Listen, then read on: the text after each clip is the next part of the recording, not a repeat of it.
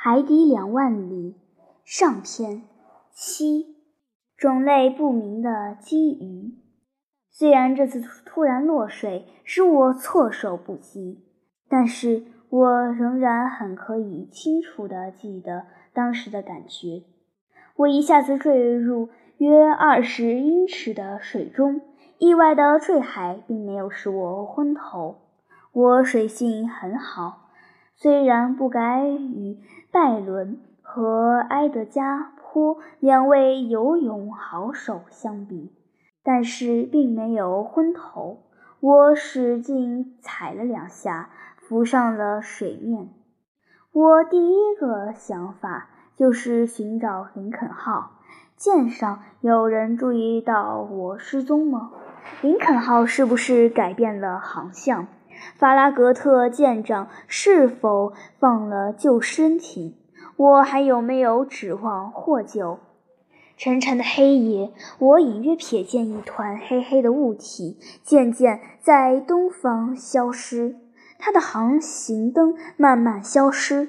那是林肯号，我顿时觉得完蛋了。救命！救命！我一边大声呼救，一边绝望地朝林肯号游去。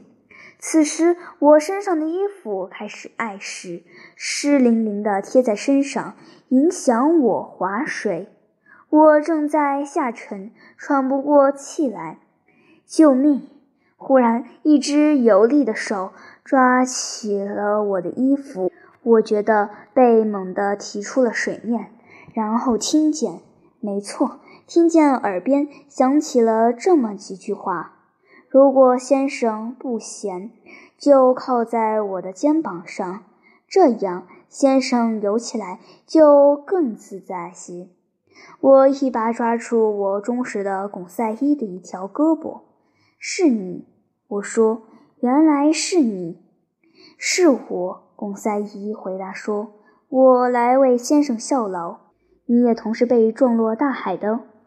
不，我是为先生效力的，就跟先生来了。”这个可敬的小伙子倒觉得一切非常自然。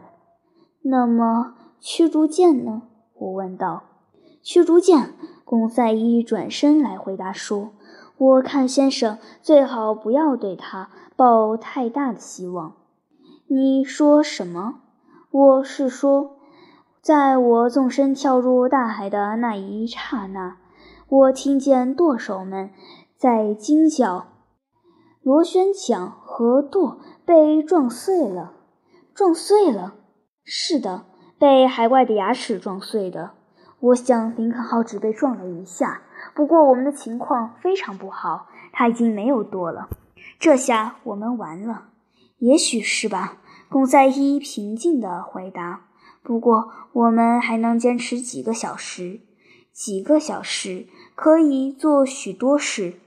巩赛伊表现得如此沉着正经，大大鼓舞了我。我更加使劲地划水了，可是潮湿的衣服却像铅袍一样紧紧地把我包裹住。严重妨碍了我的行动，我眼看就要支撑不住了。幸好被巩赛伊及时发现，请先生允许我把衣服撕了。他说，他将一把打开了的折刀插入我的衣服，从上到下一刀把衣服划开，然后敏捷地扯掉衣服。而这时，我要为我们两个人划水，然后我帮他也剥去衣服。完了，我俩继续并驾齐驱。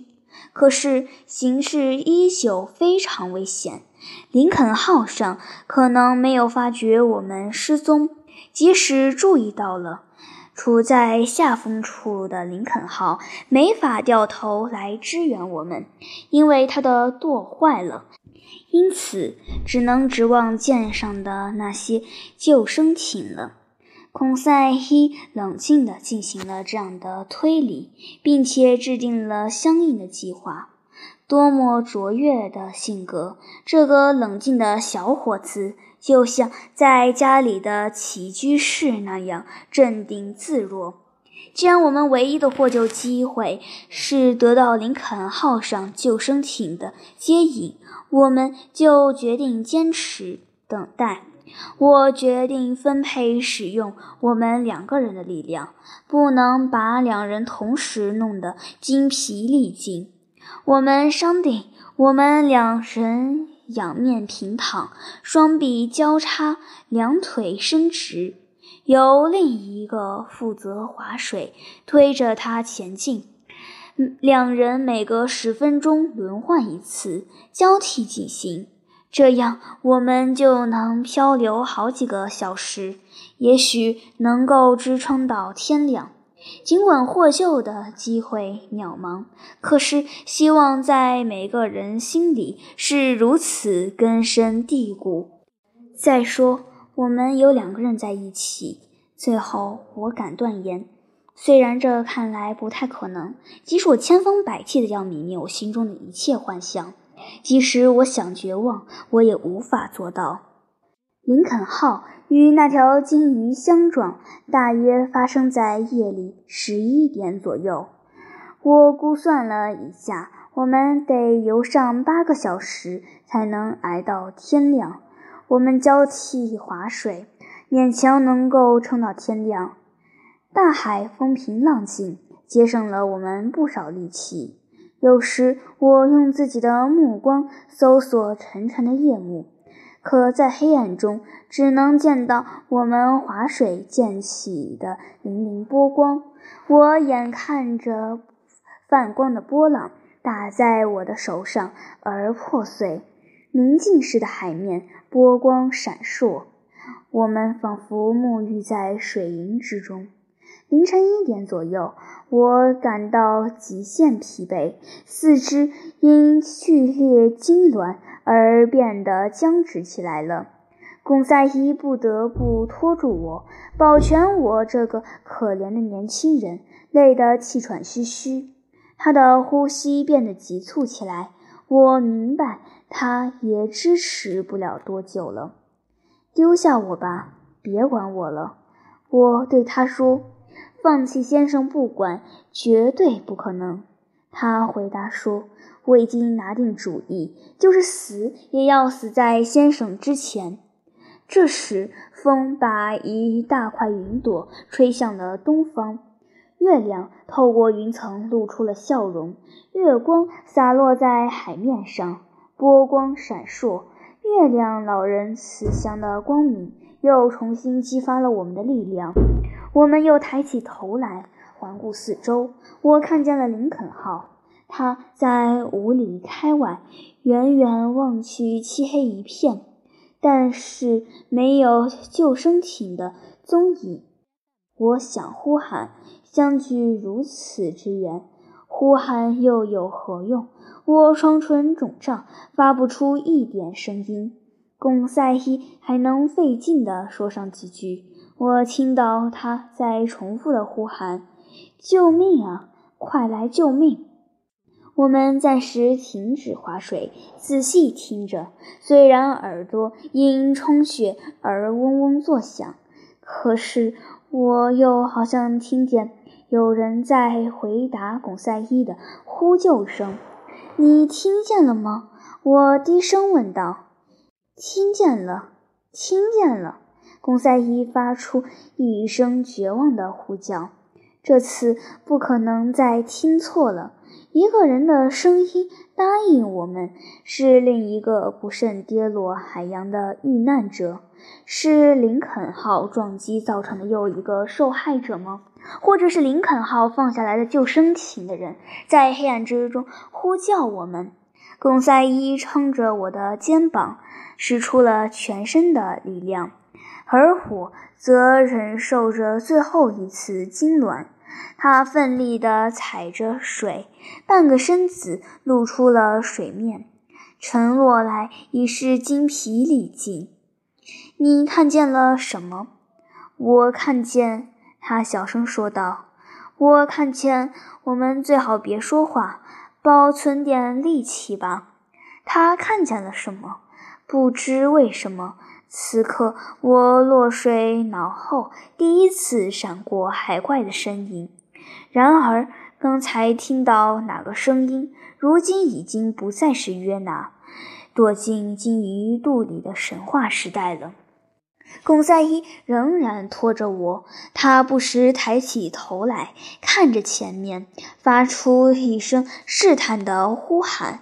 答应他的声音越来越近，我勉强能够听到这个声音。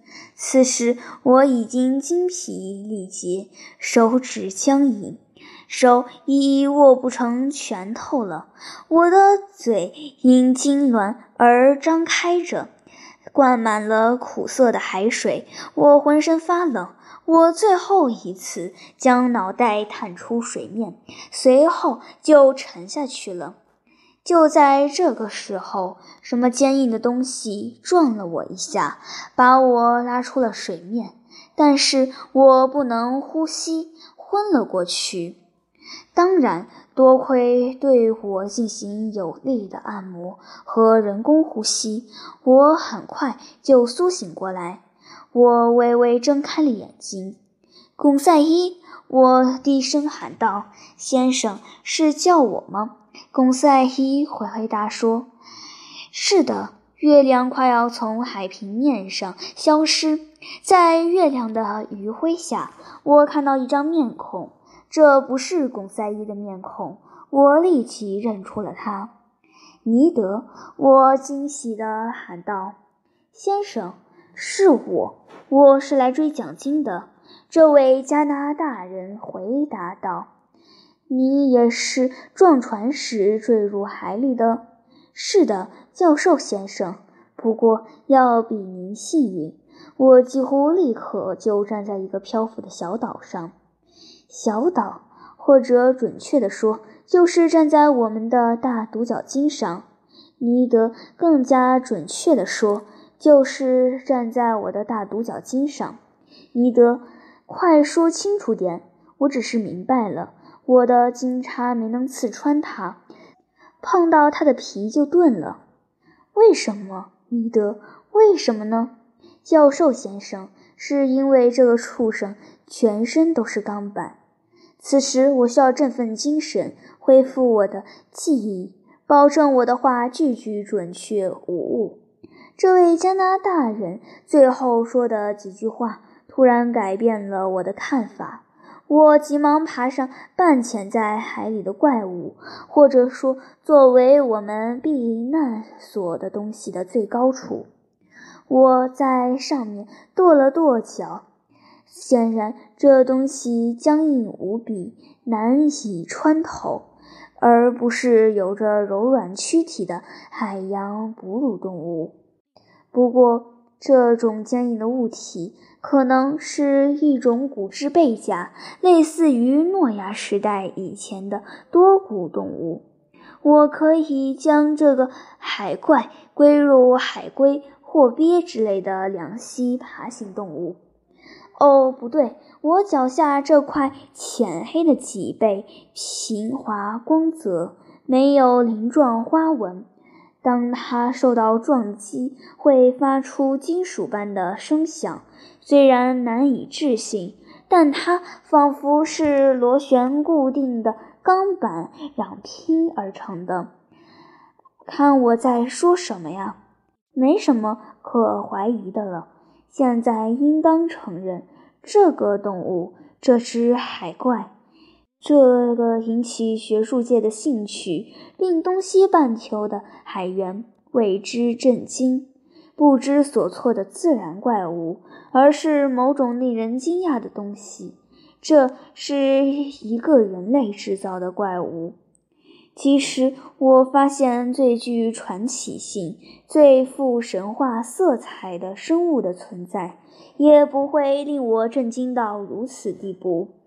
神奇的东西出自造物主之手，这一点也不难理解。然而，突然亲眼目睹人类自己奇妙地实现了原以为办不到的事，怎么不叫人难以相信？现在没有什么可犹豫的了。我们是躺在一艘潜水船的背上。根据我的判断，它的形状像一条巨大的钢鱼。对此，尼德兰早已发表了他的看法，而我和巩赛伊只能同意他的观点。